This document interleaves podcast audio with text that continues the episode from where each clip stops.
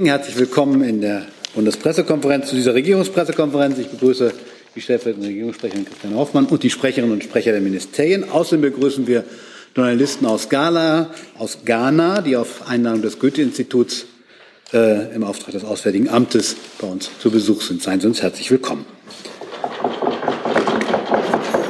Ein kleiner Hinweis noch, das Bundesministerium für Bildung und Forschung ist heute krankheitsbedingt nicht anwesend, hört aber zu. Das heißt, Fragen, die an das Forschungsministerium gehen, werden dann im Zweifel nachgereicht. So, damit kommen wir zum heutigen Kabinett und der Regierungssprecher. Bitte schön. Ja, Guten Tag und herzlich willkommen auch von meiner Seite. Ich habe Ihnen einen O-Top-Punkt aus dem Kabinett mitgebracht, nämlich den agrarpolitischen Bericht 2023. Den hat das Bundeskabinett heute beschlossen. Der agrarpolitische Bericht informiert alle vier Jahre über die Situation der Landwirtschaft in Deutschland. Bundesminister Cem Özdemir hat ja unmittelbar vor dieser Pressekonferenz bereits eine politische Einordnung vorgenommen. Deshalb konzentriere ich mich auf einige wenige Kernpunkte. Der Bericht stellt heraus, dass die derzeit gleichzeitig auftretenden Krisen wie Klimakrise und Artensterben sowie Kriege und Konflikte die Ernährungssicherheit weltweit gefährden und, und die Landwirtschaft sehr herausfordern. Daraus leitet sich die Notwendigkeit ab, die Transformation der Landwirtschaft hin zu verstärktem, nachhaltigem und resilientem Wirtschaften zu unterstützen. Der Agrarbericht benennt die in diesem Zusammenhang wichtigen agrarpolitischen Themenfelder. Das sind zum Beispiel der Umbau der Tierhaltung, die Transformation hin zu mehr Nachhaltigkeit, Klimaschutz und Anpassung an die Klimakrise, 30 Prozent Ökolandbau und faire Preise. Der Strukturwandel in der Landwirtschaft setzte sich in den letzten vier Jahren fort, aber verlangsamte sich. Im Jahr 2020 erzeugten knapp eine Million Menschen in rund 263.000 landwirtschaftlichen Betrieben waren im Wert von rund 57,4 Milliarden Euro.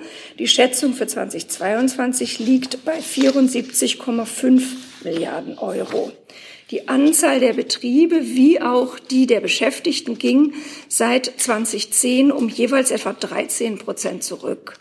Der Strukturwandel zeigt sich auch daran, dass bei rückläufiger Zahl der Betriebe die durchschnittliche Betriebsgröße zugenommen hat auf aktuell rund 63 Hektar. 2010 waren es im Durchschnitt 56 Hektar. Die Landwirtinnen und Landwirte verzeichneten in den letzten Jahren erhebliche Einkommensschwankungen. Diese waren bedingt durch Witterungseinflüsse, die Corona-Pandemie und, und insbesondere den russischen Angriffskrieg gegen die Ukraine und seine Folgen. Immer mehr Betriebe stellen auf Ökolandwirtschaft um. Ende 2022 gab es knapp 37.000 Biohöfe in Deutschland. Das sind rund 14 Prozent aller Betriebe. Soweit von mir und soweit zum Kabinett. Schönen Dank. Gibt es Fragen zum agrarpolitischen Bericht? Herr Jessen. Ja, ich weiß nicht, ob Sie es äh, oder die Fachsprecherin beantworten kann. Nach äh, Ansicht von Landwirtschaftsexperten ist ja zum Erreichen der Klimaziele im Grunde eine Halbierung des Nutztierbestandes äh, in Deutschland nötig, wo wir uns in einer hohen Überproduktion gemessen am eigenen Bedarf befinden. Können Sie uns etwas über Fortschritte oder Entwicklungen in diesem Bereich sagen? Da müsste ich tatsächlich an das Fachministerium abgeben. Das BML müsste mal kurz den Platz tauschen und dann warten wir.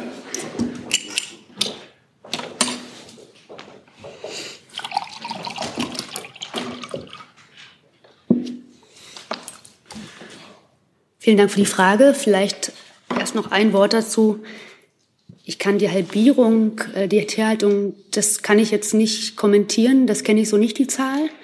Ähm, der Bundesminister betont, ähm, dass ein Kernprojekt der ganzen Bundesregierung der Umbau der Tierhaltung ist. Weniger Tiere besser halten.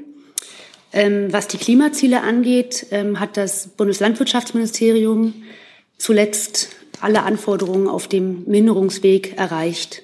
Vielleicht möchte die Kollegin von BMUV noch was ergänzen zum Thema Klima.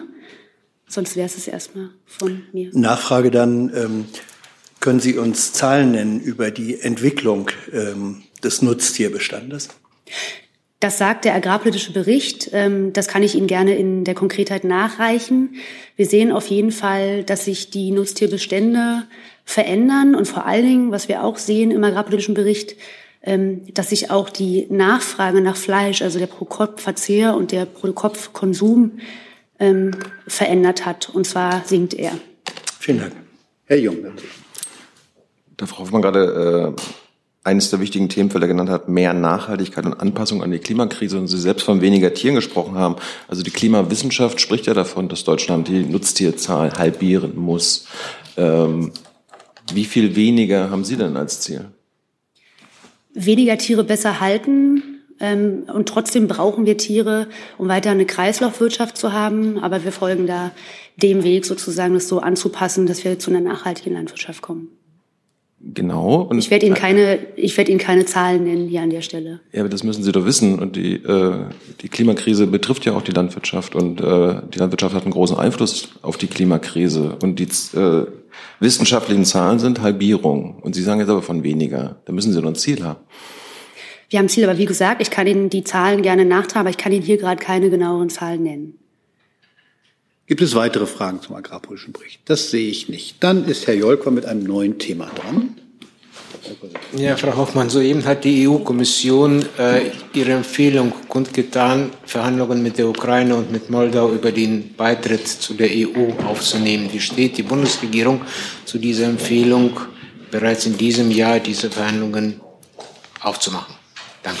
Ja, Sie sagen, es, da ist jetzt ähm, gerade der Erweiterungs- Bericht der Europäischen Kommission veröffentlicht worden, erstmals eben auch mit dem Bericht zur Ukraine, zu Moldau und zu Georgien. Wir werden jetzt ähm, dieses Paket, das ja ein sehr umfangreiches Paket ist, gründlich prüfen ähm, und uns dann auch zu gegebener Zeit dazu äußern. Die EU-Staats- und Regierungschefs werden ja beim Europäischen Rat im Dezember auf der Grundlage dieses Berichts zum Thema der EU-Erweiterung beraten. Ähm, lassen Sie mich aber noch einmal grundsätzlich sagen, dass äh, der Bundeskanzler ja mehrfach klargemacht hat, äh, dass die Regierung, die deutsche Regierung, sich für ein großes Europa einsetzt und sowohl äh, die Bürgerinnen und Bürger der Westbalkanstaaten als auch der Ukraine, Moldaus und Georgien passiv, äh, perspektivisch wissen, dass sie aus Sicht der Bundesregierung zu Europa gehören und dass wir wollen, dass sie Teil der Europäischen Union werden. Aber äh, die Frage nach den Verhandlungen, also die EU-Kommission hat ja eindeutig heute gesagt, sie unterstützt oder die schlägt vor, empfiehlt, empfiehlt äh, die Aufnahme der Beitrittsverhandlungen bereits in diesem Jahr. Unterstützt die Bundesregierung diese Empfehlung der EU-Kommission? Wie gesagt, dieser Bericht ist ja ganz frisch. Wir werden uns das äh, genau anschauen und uns dann äh, dazu äußern. Aber es ist ja klar, dass ähm, die, der Beitritt zur Europäischen Union abhängig ist von Leistungskriterien, die erfüllt werden, den sogenannten Kopenhagener Kriterien, dass also Staaten äh, Verpflichtungen nachkommen müssen und andererseits die Bundesregierung auch der Überzeugung ist, dass die EU ähm, bereit sein muss, äh, diese Staaten aufzunehmen, also auch sich auf eine so große Erweiterung vorbereiten muss, auch äh, strukturell vorbereiten muss. Das sind Prozesse, die äh, parallel laufen. Aber natürlich ist es erfreulich, wenn äh, Staaten äh, von der, e, von der äh, Kommission Fortschritte äh, bescheinigt bekommen. Das, das ist natürlich aus Sicht der Bundesregierung erfreulich. Hey Leute, politischer Journalismus muss nicht kommerziell oder öffentlich-rechtlich sein. Podcasts müssen nicht durch grässliche Werbung finanziert sein. Jung Naiv ist der beste Beweis dafür. Damit das so bleibt, unterstützt uns einfach finanziell. Danke vorab und jetzt geht's weiter. Herr Rinke dazu? Ja. ja, Frau Hoffmann, weil Sie den Zusammenhang eben betont haben, heißt das, dass möglicherweise die Bundesregierung sich im Dezember nicht für die Aufnahme von Beitrittsgesprächen einsetzt, weil die Reformanstrengungen innerhalb der EU noch nicht weit genug gedient sind? Ich möchte dem jetzt nicht vorgreifen, was, äh, was da im Dezember beraten werden wird. Gibt es weitere Fragen zu diesem Komplex? Herr Kollege. Äh, Cem Bühler für die Taz an das Justizministerium gerichtet. Wie, blickt denn, äh, wie blicken Sie denn auf die auf die Empfehlungen der EU-Kommission in dem äh, mit Bezug auf die Ukraine, gerade wenn man sich die Sachen Korruptionsbekämpfung und so weiter in der Ukraine anguckt. Da gab es ja noch einige Baustellen, die davor schon genannt wurden. Was ist da Ihre Haltung? Ich habe den Ausführungen der stellvertretenden Regierungssprecherin hier an dieser Stelle jetzt erstmal nichts hinzuzufügen. Weitere Fragen dazu? Das sehe ich nicht. Dann ist Herr Warwick mit einem neuen Thema dran. Da, ja. Wichtige internationale Partnerländer der Bundesrepublik Deutschland im globalen Süden wie Chile, Kolumbien, Südafrika haben aus Protest gegen das israelische Vorgehen im Gazastreifen ihre Botschafter abgezogen. Südafrika spricht offiziell von einem Genozid, Kolumbien von einem Massaker an der palästinensischen Zivilbevölkerung und Chile von einem, ich zitiere, inakzeptablen Verstoß gegen das humanitäre Völkerrecht. Teilt denn die Bundesregierung angesichts der aktuellen Zahlen von über 10.000 Toten laut UN-Angaben, davon 67 Prozent Frauen und Kinder, teilt sie denn diese Einschätzung der deutschen Partnerländer im globalen Süden? Wenn ja, plant sie ähnliche Maßnahmen? Falls nein, was spricht aus Sicht der Bundesregierung gegen diese Einschätzung der genannten Partnerländer? Das ist ganz ausdrücklich nicht die Position äh, der Bundesregierung. Wir sind der Ansicht, dass Israel nach diesem brutalen und menschenverachtenden Angriff der Hamas, dem ja 1400 Israelis zum Opfer gefallen sind, das Recht hat, sich zu verteidigen und das Recht auch dauerhaft hat, da ja die Angriffe auf Israel auch andauern und die Bedrohung Israels andauert. Insofern äh, sind wir der Meinung, dass Israel das Recht hat, sich da zu verteidigen. Das Auswärtige Amt könnte sich das noch dazu äußern? Das Auswärtige Amt schließt sich den Äußerungen der stellvertretenden Regierungssprecherin an und das haben wir in den vergangenen äh, Tagen hier, in den vergangenen Wochen hier ebenfalls äh, regelmäßig deutlich gemacht. Herr Tofik Nier. Ich Nee, ja, die haben drei, Herr Wachig, Sie haben drei Fragen gestellt. Also wenn, dann und so weiter. Das zählen kann ich auch noch. Herr Tofik Nier ist dran. Ich schreibe Sie aber gerne wieder auf die Liste. Frage an Frau Hoffmann bzw. Frau Deschauer. Äh, Frau Hoffmann, der UN-Generalsekretär Antonio Guterres spricht von einem Kinderfriedhof in Gaza. Würde die deutsche Regierung dem zustimmen? Und eine zweite Frage an Frau Deschauer. Äh, die israelische Regierung hat angekündigt, auf unbefristete Zeit die Sicherheitskontrolle im Gaza zu übernehmen. Äh, wie ist die Reaktion dazu? Wir sind, wie gesagt, der Meinung, dass Israel das Recht hat, sich selbst zu verteidigen. Wir gehen aber davon aus, das hat ja auch der Bundeskanzler mehrfach äh, gesagt, dass Israel als äh, ein demokratisch verfasstes Land sich des Völkerrechts bewusst ist und sich an das äh, Völkerrecht hält. Und das ist, das ist das, wovon wir ausgehen. Wir sehen natürlich das, was in Gaza passiert und ähm, ja, wir, wir, wir sind vor allen Dingen sehr besorgt über die humanitäre Situation und äh, sind der Meinung, dass humanitäre Hilfe geleistet werden könnte, haben ja auch selbst die humanitäre Hilfe erhöht für die Menschen in Gaza. Und äh, ja, es, wir haben uns für Feuerpausen dort ausgesprochen, für humanitäre Feuerpausen, um diese Hilfe leisten zu können und die ähm, Bevölkerung dort versorgen zu können. Wir versuchen das mal abzustellen. Das, äh, das ist ein bisschen wie beim Zahnarzt. Normalerweise sollten die Bauarbeiter im Haus wissen, dass wir derzeit eine Pressekonferenz haben, aber offensichtlich haben die ein anderes Zeitverständnis als wir, was 13 Uhr bedeutet. Ähm, aber jetzt ist Herr Jung dran, Leute, mit einer Nachfrage. Herr Topping, ja, achso, Frau Deschauer war dran. Dann. Ich wollte kurz das Ende der Zahnarztbohrung abwarten und äh, die zweite Frage entgegennehmen.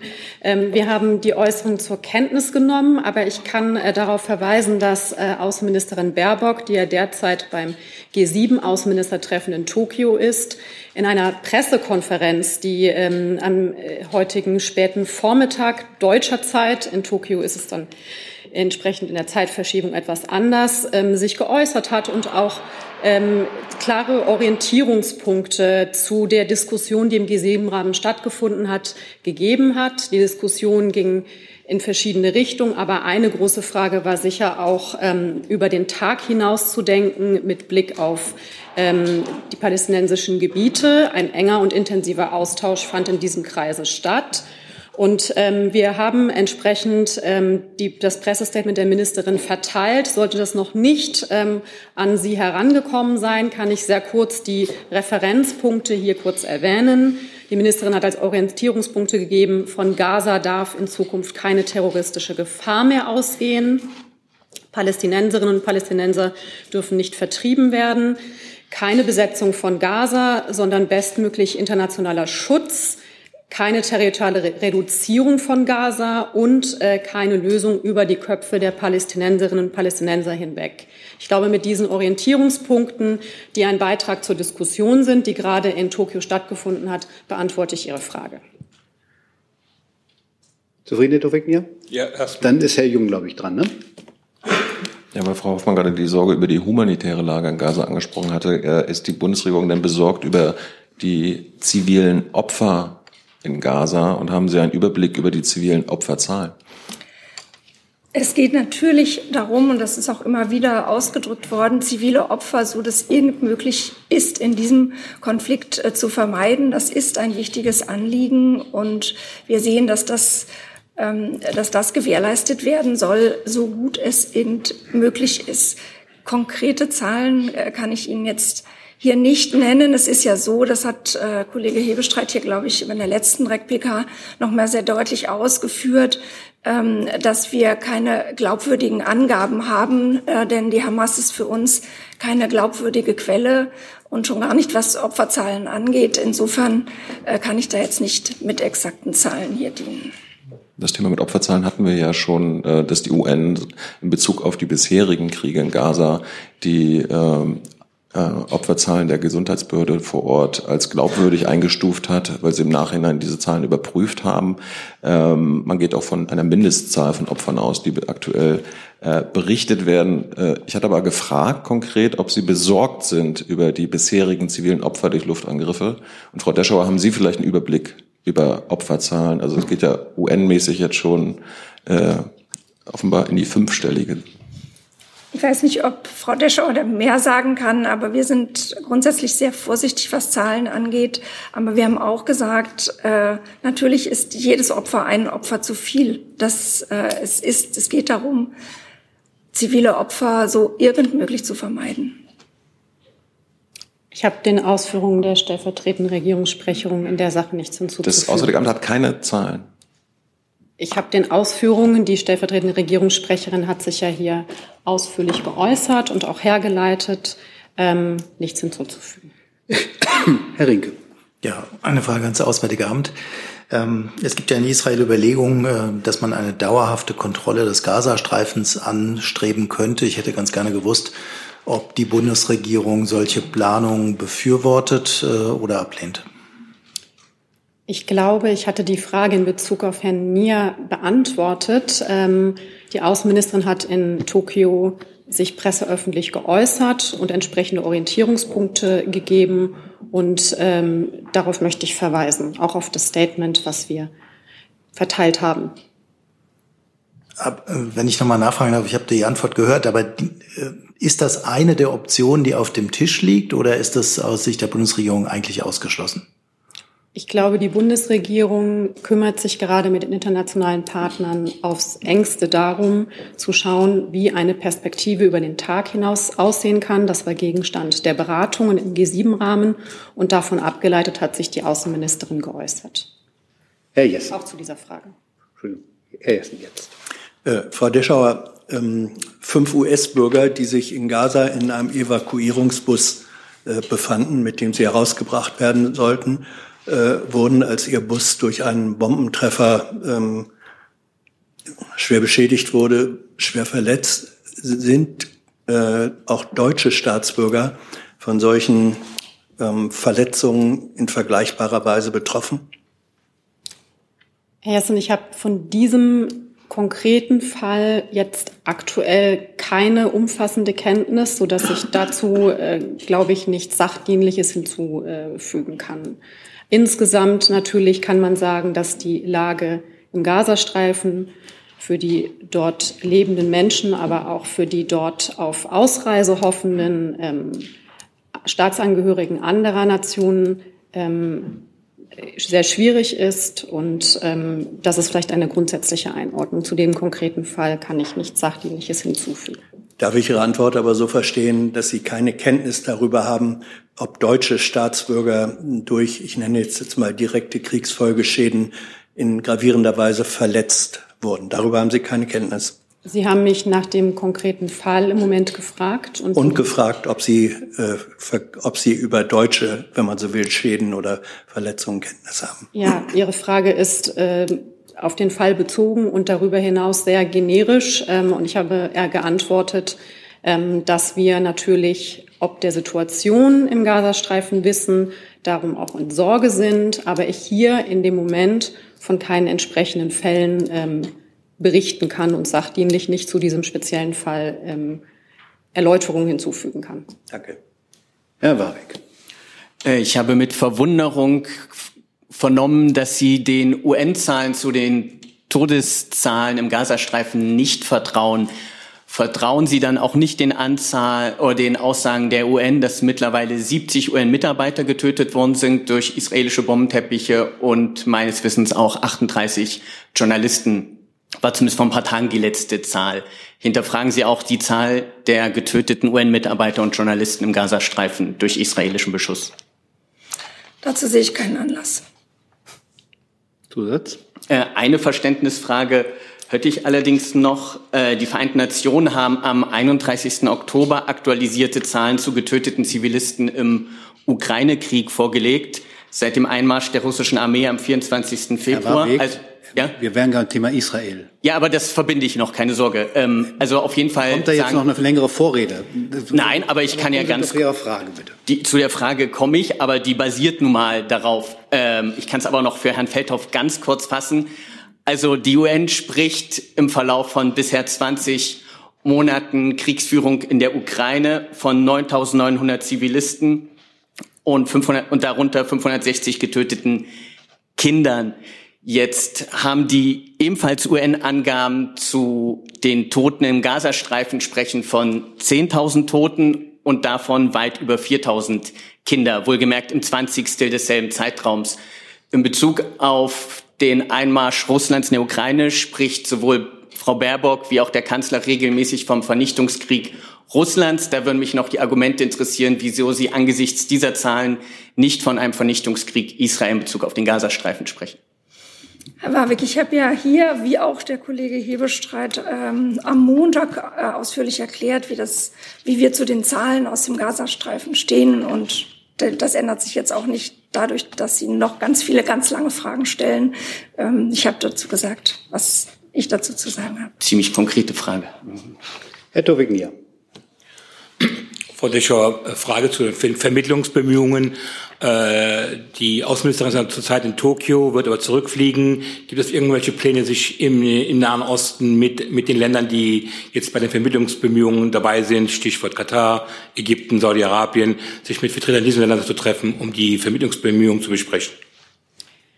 Die Außenministerin ist im Rahmen der Krisendiplomatie seit den vergangenen Wochen in regelmäßigen Kontakt und Austausch ähm, mit den Partnern der Region, mit internationalen Partnern. Sie wissen, sie war zweimal in der Region. Ähm, der Austausch ist rege per Telefon in verschiedenster Art und Weise und ähm, weitere Ankündigungen, auch die ähm, äh, Reisen betreffen, das fragen Sie ja, äh, machen wir hier in üblicher Art und Weise, wenn wir sie anzukündigen haben. Dann ist Herr Jung. Ja. Und nochmal zu Gaza und dem Krieg zwischen Israel und äh, der Hamas. Äh, Herr Kollatz, der Generalleutnant der Luftwaffe Ingo Gerhards war ja auch vor Ort, ähm, hat der israelischen Seite das Vertrauen ausgesprochen, hat Blut gespendet. Äh, er hat äh, über Twitter wissen lassen, dass er Vertrauen in die Genauigkeit äh, der Maßnahmen der israelischen Luftwaffe hat, angesichts der massiven Zerstörung in Gaza und der zivilen Opferzahlen. Woher kommt das Vertrauen in die Genauigkeit? Ich kann ähm, natürlich ähm, nicht im Einzelnen auf diesen Tweet des Inspekteurs der Luftwaffe eingehen. Ähm, die Hintergründe können Sie ja von ihm selbst erfahren, aber ich kann ja darauf hinweisen, dass der Inspekteur der Luftwaffe seit langer Zeit ein Förderer der deutsch-israelischen Freundschaft ist. Ähm, die Kooperation und der Austausch zwischen der israelischen Luftwaffe und der deutschen Luftwaffe ist sehr eng. Es gibt viele auch freundschaftliche Beziehungen, auch seitens des Inspekteurs.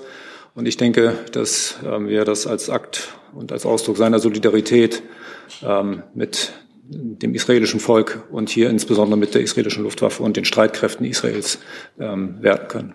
Hm, aber ich, ich hatte jetzt ja speziell zu äh, Vertrauen in die Genauigkeit und äh, das wird, da wird sicher auf die Luftangriffe bezogen. UNICEF spricht von 10.000 äh, Opfern im letzten Monat in Gaza. Ähm, kann man da von einer Genauigkeit sprechen, wenn wir immer wieder sehen, dass die meisten Todesopfer in Gaza Zivilisten und Kinder sind? Wir haben hier schon oft über ähm, militärische Ziele diskutiert und die unterschiedlichen Sichtweisen deutlich gemacht. Und ähm, ich glaube, das spielt in diese Diskussion rein. Da sind alle Argumente ausgetauscht. Herr Delfs dazu? Oder zu einem anderen Thema? Genau, nee, zu dem Thema. Also im weitesten Sinne. Und zwar habe ich eine Frage an Herrn Severing zu diesem offenen Brief der, äh, ich glaube, 300 israelischen Tech-Unternehmer, die den äh, Wirtschaftsminister auffordern, äh, nicht an diesem Web Summit teilzunehmen, weil der Gründer des Web Summits sich problematisch geäußert hat zu dem äh, Gaza-Konflikt in letzter Zeit. Und verweise nochmal ausdrücklich auch auf dessen Rede, dessen vielgelobte Rede in dem Zusammenhang. Also hat er den Brief schon erhalten und wird er dieser Aufforderung nachkommen, nicht an dem Web Summit teilzunehmen? Ich kann hier der Entscheidung des Bundesministers nicht vorgreifen. Wir kennen den Brief die Sachverhalte drumherum, ähm, aber eine Entscheidung darüber ist noch nicht getroffen worden. Das heißt, darf ich nochmal nachfragen? Das heißt, wenn Sie jetzt, also praktisch, es wird aber überlegt, dieser Aufforderung offenbar nachzukommen, kann man so zusammenfassen oder? Na, wir nehmen natürlich, wenn wir solche Briefe kriegen, wir jetzt, also der Bundesminister, dann nimmt das natürlich sehr ernst. Und äh, das ist nicht nur so, dass man wieder zur Tagesordnung übergeht, sondern man überlegt sich das dann schon, auch welche Folgen das hat, welche Signale das aussendet, wenn man zu seinem Summit fährt oder eben nicht fährt. Und wie gesagt, die Überlegungen dazu sind nicht abgeschlossen. Okay, danke. Hey, Jessen. Eine Datenfrage an Frau Deschauer. Können Sie uns ein Update geben, wie viele deutsche Staatsbürger bislang über Rafah ähm, aus dem Gazastreifen herausgekommen sind und wie viele sozusagen noch feststecken nach Ihrer Kenntnis und wie hoch ist der Anteil von Kindern bei diesen jeweiligen ähm, Anteilen? Herr Jessen, die Außenministerin hat sich dazu geäußert, ähm, und zwar auf äh, der Plattform X. Dort hat sie gesagt, dass im, im, zum jetzigen Stand eine Zahl von über 200 deutschen Staatsangehörigen und äh, Familienmitgliedern hat ausreisen können. Das ist eine kleine Erleichterung in dieser sehr schwierigen Zeit. Wir haben hier immer ähm, informiert gehalten, dass wir von einer niedrigstelligen äh, dreistelligen Zahl weiterhin ausgehen. Sie müssen sich das auch so vorstellen. Ich glaube, das wurde hier auch schon erläutert dass ähm, wir auch immer darauf angewiesen sind, dass entsprechende Registrierungen in dem Elefant-System, dem Krisenvorsorgemechanismus ähm, vonstatten gehen. Ähm, darüber hinaus zu Einzelfällen aufgrund der doch sehr sensiblen Lage werde ich mich hier nicht äußern können. Mhm. Äh, ich wollte auch nicht nach Einzelfällen fragen, sondern schlicht und einfach die Daten haben. Können Sie dann äh, auch sagen, wie hoch nach Ihrer Kenntnis die Zahl der noch in Gaza auf, Aus, auf Ausreisemöglichkeit wartenden deutschen Staatsbürger ist, die Sie registriert haben? Das ist die äh, genannte Zahl, niedrigstellige, niedrigstellige, dreistellige Zahl. Herr Jung dazu? Gibt es deutsche Kinder in Gaza? Ich hatte Ihnen gesagt, dass wir keine Aufschlüsselung vornehmen. Sie müssen mit der Erläuterung, dass wir erleichtert sind über Ausreisen von deutschen Staatsangehörigen und Familienangehörigen, ähm, ähm, mit dieser, mit dieser Aussage müssen Sie, können, darauf können Sie zählen und darüber hinaus auf unser, unser Bestreben, dass wir intensiv daran sind, auch weiteren deutschen Staatsangehörigen, die noch vor Ort sind, die Ausreise zu ermöglichen. Ähm und Sie meinten, das Elefantsystem, dafür braucht man ja Internet, braucht man ja Internetzugang. Der ist in Gaza ja äh, oft nicht da. Äh, wie soll das äh, bewerkstelligt werden? Ja, das ist ein Teil der äh, unglaublichen Komplikationen, die im Moment natürlich bestehen, ähm, dass wir bemüht sind, hier mehrfach erläutert, ich glaube auch am Montag, ähm, als Sie nicht hier waren, wie wir ähm, unsere ähm, Staatsangehörigen informieren, auch per Telefonaten, per E-Mail, per Elefantsystem, ähm, per SMS und sind natürlich da auf die gängigen Kommunikationswege angewiesen. Das haben Sie richtig erkannt. Gibt es weitere Fragen zu diesem Komplex? Dann fangen wir vorne noch. Ah, einer weiter. Jörg Ratsch von dpa. Das geht jetzt aber in die Innenpolitik äh, im Zusammenhang mit, mit den Ereignissen. Das BKA hat äh, Stand gestern Abend 2600 Straftaten festgestellt äh, im Zusammenhang mit, äh, mit den Angriffen der Hamas. Wie bewerten Sie denn insgesamt die innenpolitische, äh, die Lage, die Sicherheitslage? Es gibt auch Warnungen, dass man da sich vorbereiten müsse, ähm, dass die Anschlagsgefahr steigt. Da kann ich darauf hinweisen, dass die äh, Ministerin sich vor etwa einer Dreiviertelstunde zu dem Thema ausführlich geäußert hat. Ähm, es ist, ähm, also ich will nur ganz kurz vielleicht äh, vor dem Hintergrund der Tatsache, dass die Ministerin sich geäußert hat, nur äh, sagen, dass ja, insgesamt mit einem erhöhten Emotionalisierungs- und Mobilisierungspotenzial äh, zu rechnen ist und dass die Sicherheitsbehörden ähm, die insbesondere also die islamistische Szene äh, noch genauer im Blick äh, hat und wir im Bereich der politisch motivierten Kriminalität ähm, mit äh, einer Erhöhung äh, der Fallzahlen beobachten. Gibt es weitere Fragen zur Lage im Inneren, also innerdeutsch? Das sehe ich nicht. Dann wechseln wir das Thema und der Herr Rinke ist nämlich mit der nächsten Frage dran. Äh, da sind Sie. Ja, danke schön. Eine Frage an das Wirtschaftsministerium. Es geht um das Thema Siemens Energy, was wir ja auch schon ein paar Mal hatten. Ähm, die Verhandlungen ähm, laufen offenbar noch. Ich hätte aber ganz gern von Ihnen gewusst, ob mittlerweile ähm, die Bundesregierung zufrieden ist mit dem Beitrag, den Siemens angeboten hat zur Lösung dieses Themas, also Absicherung für Siemens Energy zur Verfügung zu stellen. Das ist ein Detail aus den Verhandlungen, ein Gegenstand der Verhandlungen, wie wir das schon mehrmals gesagt haben. Aber zu den Details kann ich mich nicht weiter äußern, auch nicht dazu, ob das von Siemens ange, äh, angebotene, der angebotene Beitrag ausreicht, nicht ausreicht oder welche Rolle er in der Lösung spielen kann. Das kann ich tatsächlich jetzt noch nicht tun. Können Sie denn sagen, wie weit die Verhandlungen gediehen sind? Also ob Sie dem äh, irgendwie ein Ende sehen in dieser Woche noch? Nee, das kann ich nicht. Das ist ja auch nichts, was man irgendwie Verhandlungen gehen und der eine hat den Eindruck, der andere den und so insgesamt ist man wirklich intensiv dabei, darüber zu reden. Und es wird auch eine Lösung geben. Aber wie die aussehen kann, das ist jetzt nicht abzusehen und auch nicht genau an welchem Tag. Herr Delfs dazu? Ja, ich habe eine Frage, Entschuldigung, an Frau Hoffmann. Der Bundeskanzler ist ja heute bei einer Veranstaltung zu, zu Siemens Energy. Ähm, ohne dass Sie jetzt den Inhalt der Rede des Kanzlers verraten, können Sie äh, uns vielleicht sagen, wird er etwas zu dem Thema selbst sagen? Da sind ja viele ganz gespannt drauf. Oder bringt er da gar ein kleines Geschenk vielleicht mit, äh, eine kleine Zusage, irgendeinen positiven Hinweis? Herr Severin sagt ja schon irgendwie, also dass es eine Lösung geben wird. Also wird sich der Kanzler auch in dieser Richtung äußern. Dazu kann ich jetzt wirklich beim besten Willen nichts sagen. Und Herr Severin hat ja erklärt, wie, das, wie da der Stand ist. Weitere Fragen zu dem Komplex? Dann ist Herr Jung dran mit einem neuen Thema. Eine Verständnisfrage zu der, ähm, das Thema war ja am Montag schon, der äh, jetzt mittlerweile israelischer äh, suspendierter Minister hat ja einen Atombombenangriff auf Gaza äh, vorgeschlagen, was Sie ja verurteilt hatten.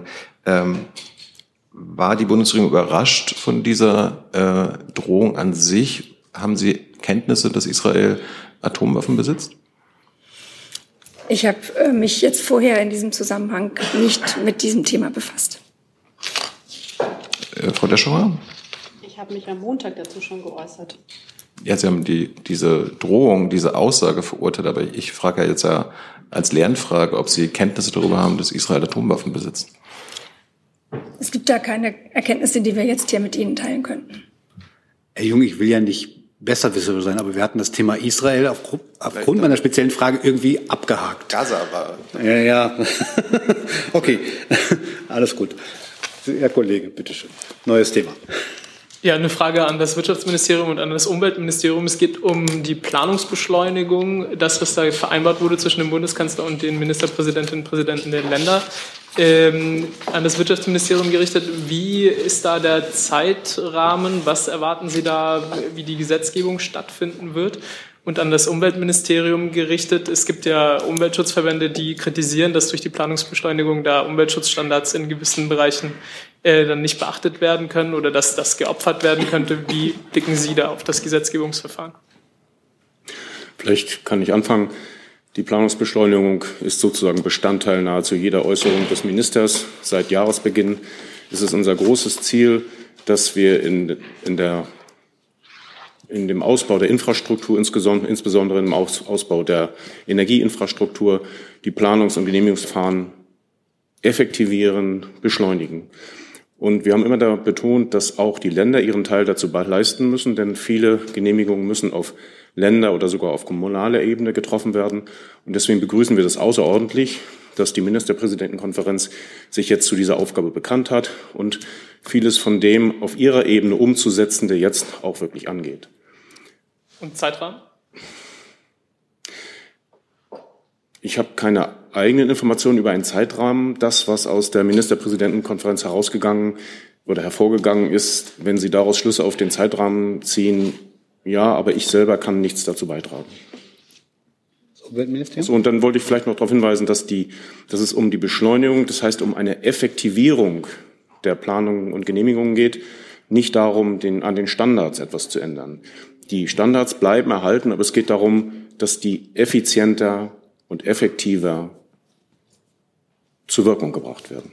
Ich kann vielleicht noch ergänzen, dass es da ja, ähm, dass da beschlossen wurde, dass es eine Bund-Länder-Arbeitsgruppe unter der Leitung des Bundeskanzleramtes geben soll, die den äh, Prozess äh, begleitet und erste Ergebnisse zur Umsetzung sollen spätestens Ende März kommenden Jahres vorliegen.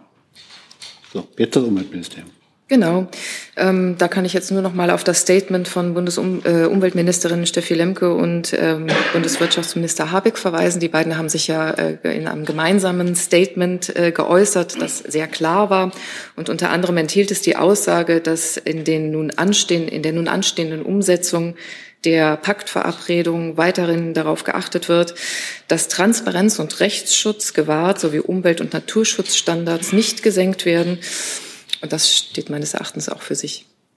Und schließen sich den Befürchtungen der Verbände aber an, die da durchaus mit Sorge drauf blicken? Das ist ja sozusagen aufgenommen schon in dieser Äußerung, die äh, Befürchtung. Also von daher äh, war das schon eine vorweggenommene Reaktion. Gibt es weitere Fragen zu diesem Komplex? Herr Rink. Also indirekt, wenn das okay ist, äh, zu einem anderen Aspekt des Bund-Länder-Treffens, also nicht Planungsbeschleunigung, sondern Migration. Dann gibt es Gegenwiderspruch, sehe ich nicht, dann machen Sie mal. Das ist eigentlich eine ganz ähnliche Frage, nur eben äh, für das Thema. Frau Hoffmann, können Sie sagen, wie schnell die Bundesregierung die Beschlüsse, die getroffen wurden, jetzt eigentlich umsetzen will? Also es gibt ja Mahnungen aus der Opposition und äh, von anderen Seiten, die sagen, das muss jetzt in diesem Jahr unbedingt alles noch beschlossen werden, damit es dann ab 1.1.2024 greift, etwa Einschränkungen beim Leistungsbezug für Asylbewerber. Die Bundesregierung sieht da auch eine hohe Dringlichkeit und das soll tatsächlich so schnell wie irgend möglich ähm, umgesetzt werden und wir gehen damit Hochdruck dran.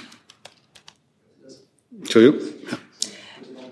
So, ich tue mich jetzt schwer, einen konkreten Zeitpunkt zu nennen, aber unverzüglich. Ja so schnell Aber, es geht. Naja, ich muss jetzt nochmal insistieren, weil es gibt ja schon Forderungen, dass das bis Jahresende sein soll. Also würden Sie sagen, das äh, ist das, was Sie auch als zeitnah und unverzüglich ansehen?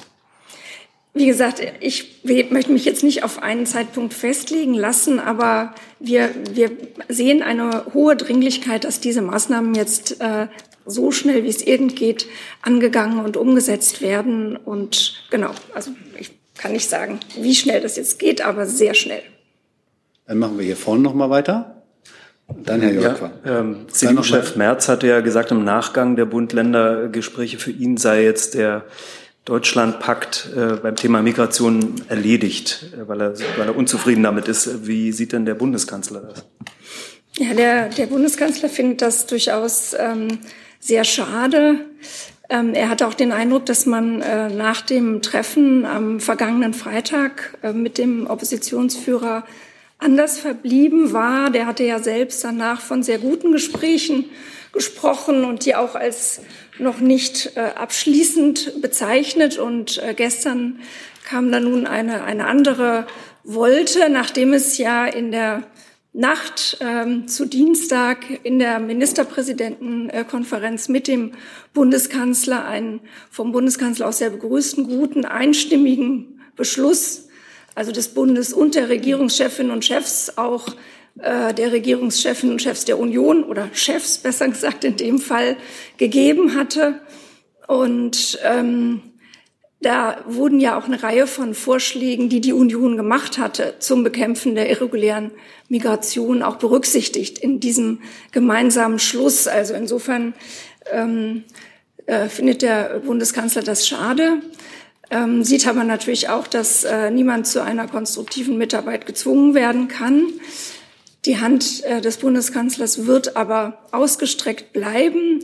Er glaubt auch, und deshalb hatte er ja auch diese Gespräche angeregt, dass die Öffentlichkeit tatsächlich erwartet, dass man in einer so wichtigen Frage keine parteitaktischen Spielchen spielt, sondern gemeinsam und ernsthaft daran geht, diese Probleme zu lösen. Auch, und das hatte ja der Kollege Hebestreit hier auch schon ausgeführt, um den gesellschaftlichen Frieden zu wahren.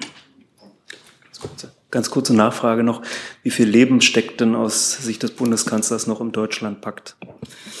Naja, zunächst mal ist ja ein bedeutender Teil des Deutschlandpaktes in der MPK beschlossen worden, nämlich das, worüber wir eben auch schon gesprochen haben, der Pakt für Planungsbeschleunigung. Das war ja das, was äh, dem Kanzler besonders wichtig war, als er das im Bundestag äh, vorgeschlagen hat. Insofern gibt es diesen Deutschlandpakt und es gibt äh, die großen und weitreichenden Vereinbarungen zum Thema Migration mit den Ländern, die jetzt, ähm, darüber haben wir auch eben gesprochen, mit Hochdruck umgesetzt werden. Herr Jolkwa. Äh, Frau Hoffmann, wenn ich mich nicht täusche, steht in diesen Beschlüssen auch ähm, so ein ähnlicher Satz, dass man wird prüfen, ob man die Asylverfahren auslagern kann in Drittstaaten, also das Modell Italien, Albanien. Ähm, wie wird äh, diese Option geprüft? Von wem? Und wie steht denn die Bundesregierung zum von mir erwähnten Modell Italien äh, in Albanien errichtet äh, Migrationszentren? Also ja, Sie haben recht. Die Regierungschefinnen und Chefs haben sich eben gemeinsam mit dem Bundeskanzler auf einen solchen Prüfauftrag geeinigt.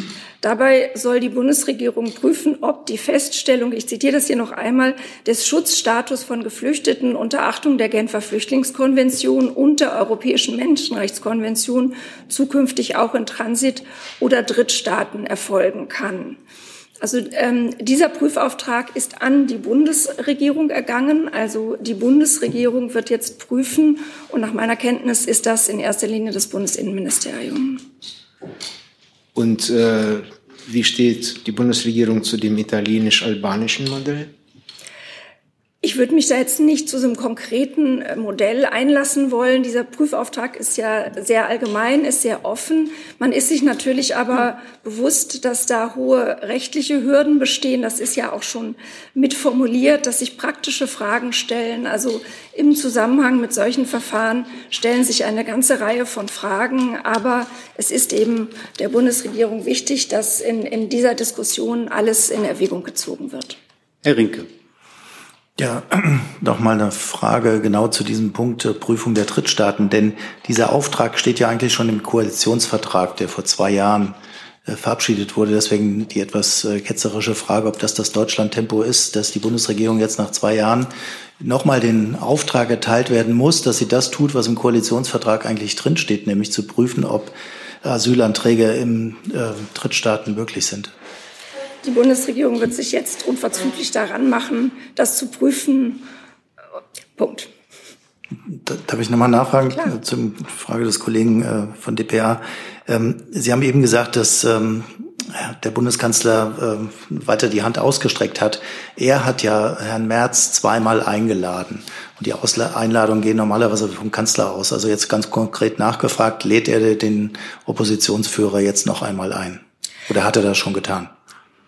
Konkret äh, kann ich das nicht sagen, aber ich glaube, dass wichtig ist, ihm ist wichtig, ähm, dass äh, die Tür offen ist, dass die Hand ausgestreckt bleibt. Und ähm, das wird sicherlich auch davon abhängen, wie Herr Merz äh, zur Fortsetzung dieses Prozesses steht. Herr Dels, Komplex. Ja, Frau Hoffmann, zu demselben Thema. Ähm, der Bundeskanzler ist ja in letzter Zeit sehr viel gereist. Ist denn auf diesen Reisen möglicherweise auch schon mal bei dem einen oder anderen Regierungschef die Frage gestellt worden, ob, ob er oder sie bereit wäre, als so, so ein Drittstaat zu dienen? Konkret kann ich das nicht sagen, aber ähm, der Bundeskanzler hat ja selbst zunächst einmal auch klargemacht, dass das eine wichtige Voraussetzung ist, dass sich Länder finden würden, die zu so etwas überhaupt bereit wären. Also das Erste, was man dann auch tun müsste, wäre da zu fragen. Dann machen wir hier vorne nochmal weiter. Ja, auch nochmal zum Thema Prüfauftrag an das BMI. Äh, wie muss man sich das vorstellen? Das läuft doch wohl schon, soweit ich das gehört habe. Oder äh, gibt es Fristen, bis wann Sie da ein Ergebnis liefern müssen? Wie lange dauert das? Ja, im Wesentlichen hm, kann ich mich äh, den Worten der stellvertretenden Regierungssprecherin natürlich äh, nur anschließen. Es gibt diesen Prüfauftrag, der wird jetzt auch ähm, äh, verfolgt mit äh, der notwendigen Dringlichkeit auch. Und die stellvertretende Regierungssprecherin hat ja auch darauf hingewiesen, äh, dass es sich dabei um eine gewisse Komplexität der Fragestellung handelt und äh, rechtliche und tatsächliche äh, Abwägungen getroffen werden müssen und dass der Bundesregierung natürlich die Einhaltung geltender Europa- und völkerrechtlicher Vorgaben sehr wichtig ist. Und vor dem Hintergrund läuft diese Prüfung. Ganz kurze Nachfrage, gibt es eine Deadline? Die Dringlichkeit haben wir jetzt äh, mehrfach äh, betont. Äh, darüber hinaus kann ich dazu nichts sagen. Gibt es weitere Fragen zu diesem Beschluss der Ministerpräsidenten und des Bundeskanzlers? Das sehe ich nicht. Dann ist Herr Warwick mit einem neuen Thema dran. Seit 31 Jahren verurteilt die UN-Vollversammlung regelmäßig das völkerrechtswidrige US-Embargo gegen Kuba. Auch letzte Woche stimmten 187 Staaten, darunter auch Deutschland, gegen die US-Blockade und forderten deren sofortige Aufhebung. Lediglich die USA und Israel stimmten dagegen. Vor diesem Hintergrund würde mich interessieren, was tut denn die Bundesregierung ganz konkret, um diesem Votum vom 3. November Nachhall zu verschaffen? Gibt es da konkrete Maßnahmen, um sozusagen dem Wertepartner bzw. den regelmäßigen Bruch des Völkerrechts durch den Wertepartner Washington zu stoppen? Dass die Bundesregierung hat sich in der Abstimmung verhalten, wie sie sich verhalten hat. Ähm, das ist die Ansicht der Bundesregierung und mehr ist dazu im Moment jetzt nicht so zu sagen. Zusatz? Ja, eine Frage hätte ich noch. Jetzt sind ja deutsche Unternehmen, Banken, Vereine, NGOs und Privatpersonen regelmäßig Opfer von US-Stellen, die sie mit wirklich horrenden Strafsummen und zu horrenden, zur Zahlung von horrenden Strafsummen zahlen, weil diese angeblich dieses völkerrechtswidrige US-Embargo dem widersprochen haben bzw. übergangen haben. Da würde mich interessieren, insbesondere vom BMWK, was gibt's denn da an Hilfsmaßnahmen der deutschen Bundesregierung, um insbesondere diesen betroffenen Bankenunternehmen zu helfen, auch eingedenk des Amtseids? Ich muss ehrlich sagen, dass ich diese Fälle nicht kenne von denen Sie sprechen, von den horrenden, wie Sie sagen, Strafsummen, ist mir nichts bekannt, so dass es mir schwerfällt, jetzt dazu etwas zu sagen. Vielleicht können Sie die Quelle offenlegen, wo, oder ja, wenn das geht, wo das, wo sozusagen die Information darüber da ist, und dann können wir bemühen, uns darum noch etwas nachzureichen. Also es ist eigentlich allgemein gut. Ich glaube, fast jedes deutsche Wirtschaftsunternehmen, das mal Kontakt mit Kuba hatte, könnte Ihnen da Fälle nennen. Ebenso Vereine, NGOs und Privatpersonen. Also schon der kleine ein-Mann-Rumvertrieb hat ein Problem, wenn die US-Finanzbehörde auf ihn aufmerksam wird. Also in dem Sinne finde ich es gut, wenn Sie mir da was nachliefern könnten. Ja, Voraussetzung wäre, dass Sie mir vielleicht ein paar konkrete Fälle nennen und dann will ich dem gerne nachgehen. Dann liefere ich die konkreten Fälle gerne nach. Ja. Danke. Gibt es weitere Fragen zu diesem Komplex? Das sehe ich nicht. Das ist der Kollege. Bitte schön. Ja, danke schön. Gestern hat zum einen ähm, das Deutsche, äh, Deutsche Zentrum für Integrations- und Migrationsforschung, die ZIM, eine Studie herausgebracht, äh, das, äh, das aussagt, dass viele Menschen in Deutschland Diskriminierung und äh, Rassismus erfahren. Andererseits ähm, gab es einen Bericht von Anadolu, dass ähm, in diesem Jahr 81 Moscheen angegriffen worden sind. Ähm, wie bewertet die Bundesregierung die Studie und äh, auch den Bericht? Die Bundesregierung ist der Meinung, dass äh, diese Art von äh, Gewalt inakzeptabel ist und verfolgt werden muss und dem nachgegangen werden muss, dass Rassismus oder die Verfolgung von jedweder äh, Überzeugung, Glaubensüberzeugung ähm, und Gewalt dagegen inakzeptabel sind. Weitere Fragen zu dem Komplex? Das sehe ich nicht. Dann ist Herr Jung mit einem neuen Thema dran. Jetzt geht ins Familienministerium.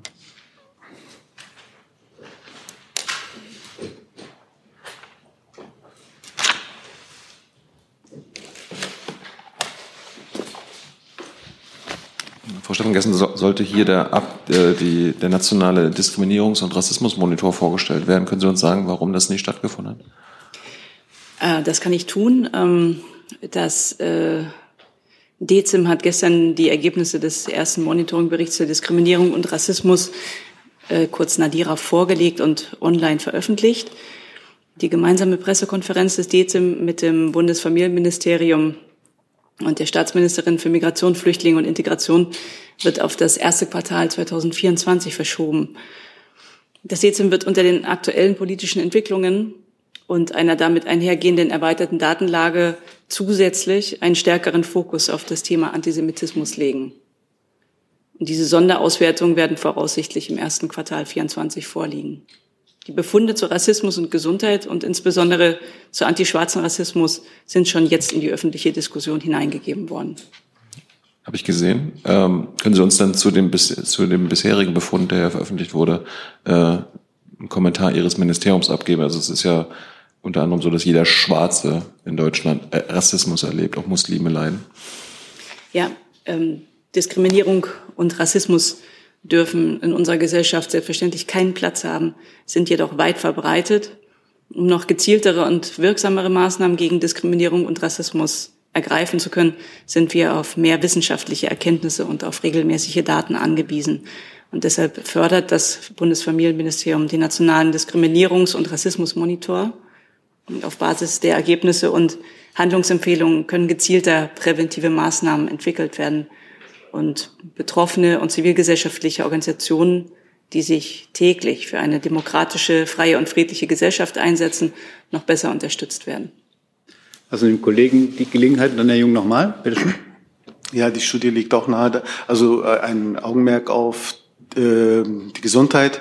Ähm, in dem Bericht stand, dass ähm, die schwarzen Menschen und die Muslime benachteiligt werden. Wie reagiert äh, das Gesundheitsministerium darauf?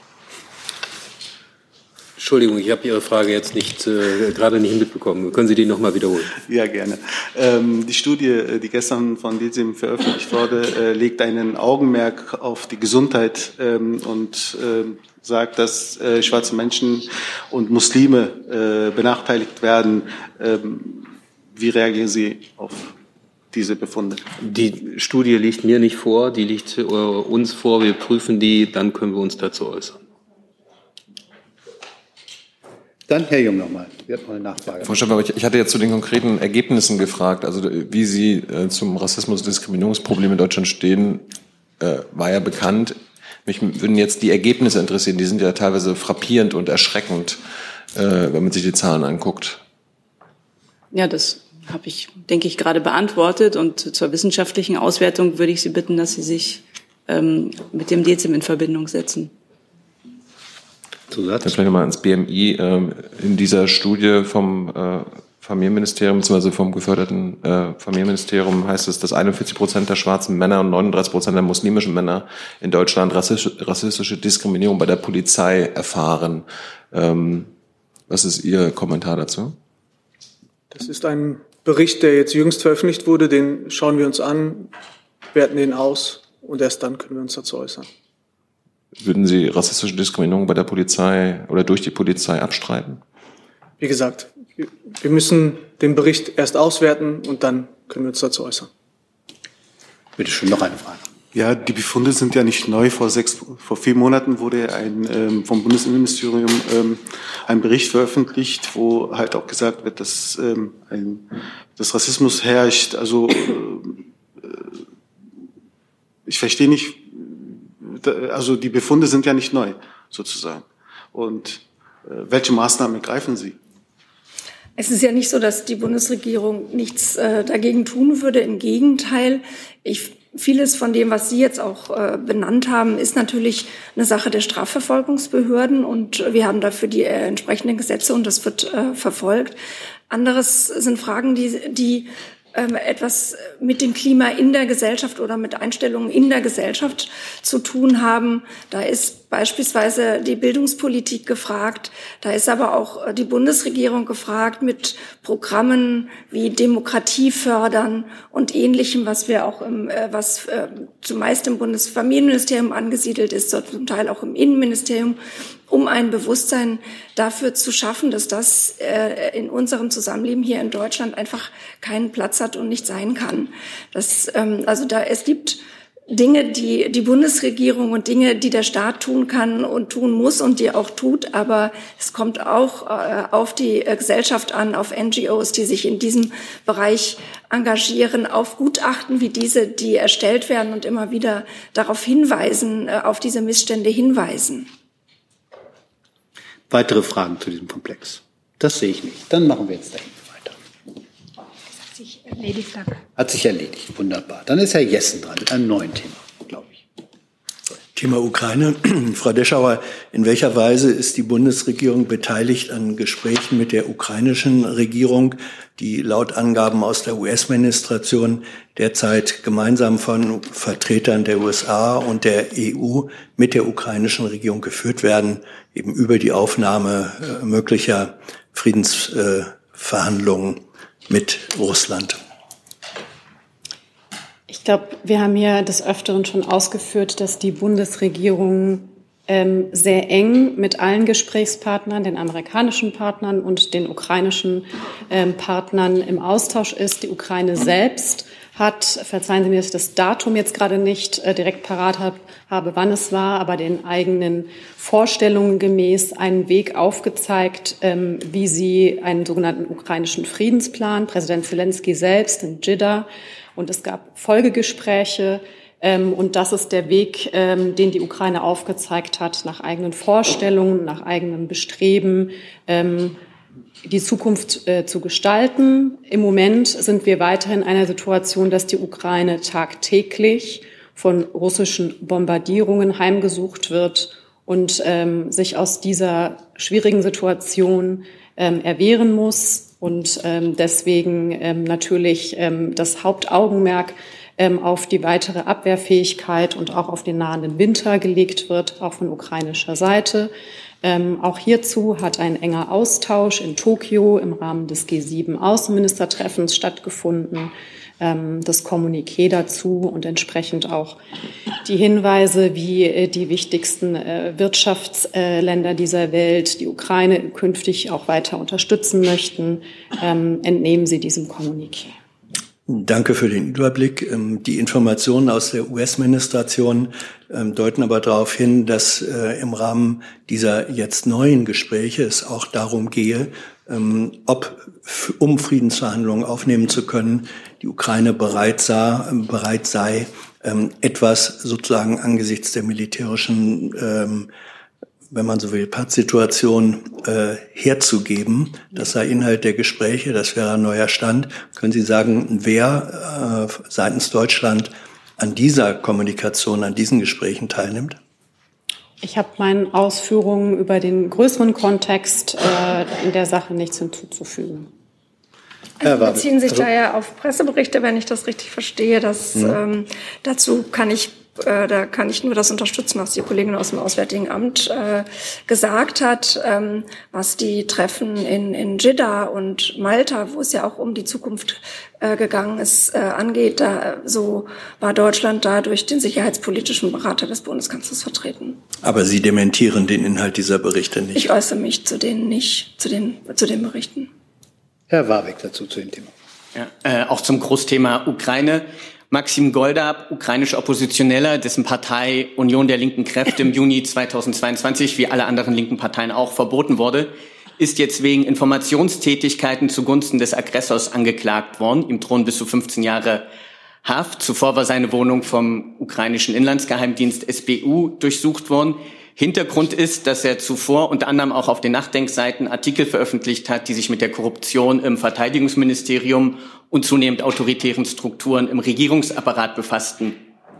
Ist der Bundesregierung dieser Fall bekannt und wie bewertet sie grundsätzlich das aktuelle Vorgehen der ukrainischen Regierung gegen regierungskritische Politiker und Journalisten? Also zu dem konkreten Fall kann ich jedenfalls äh, nichts äh, sagen, aber wir nehmen äh, grundsätzlich wahr, dass äh, die äh, Ukraine sich dafür einsetzt, dass Korruption im Land bekämpft wird und dieses Thema offen und offensiv äh, auch von sich aus angeht. Und wir haben da durchaus ähm, auch was die, das demokratische Klima insgesamt angeht, Vertrauen in die ukrainischen Behörden und die ukrainische Regierung. Herr Kollege. Äh, noch eine Nachfrage? Ja, dann Auch wenn Sie mir die noch gönnen. Ja, natürlich. Ähm, zum einen war die Antwort nicht bewertet, wie Sie die Verfolgung von regierungskritischen Politikern und Journalisten derzeit beantworten. Aber ich hatte ja auch schon erwähnt, dass unter Zelensky wirklich alle linken Parteien in der Ukraine verboten wurden. Im Gegenteil etwa zur rechtsradikalen Svoboda-Partei, die als eine von zwei Oppositionsparteien überlebt hat. Äh, mich würde interessieren, wie bewertet es denn eigentlich Kanzler Scholz, dass alle potenziellen Schwesterparteien der SPD in der Ukraine verboten sind und setzte sich bei entsprechenden Regierungskonstellationen auch für die Aufhebung dieser Parteiverbote auf, aus ein. Zu dem Thema habe ich mich nicht mit ihm beraten. Sehen Sie es mir nach. Können Sie ja sicher was nachreichen. Noch eine Frage, Herr Wagen? Nee, das, das war's. Okay, gut. Dann ist der Kollege dran. Hi. Tyler hier, Producer von Jung und Naiv. Ohne euch gibt's uns nicht. Jeder Euro zählt und ab 20 landet ihr als Produzenten im Abspann auf YouTube. Weiter geht's. Im weiteren Themenkomplex Ukraine vielleicht noch mal eine innenpolitische Frage. Aus der Opposition kommen jetzt immer wieder Forderungen, ähm, den Bürgergeldbezug für Geflüchtete aus der Ukraine zu reduzieren und äh, zum Asylbewerberleistungsgesetz da zurückzukehren. Gibt es da im Arbeitsministerium, Sozialministerium entsprechende Überlegungen? Wenn ja, wie sieht das aus? Ja.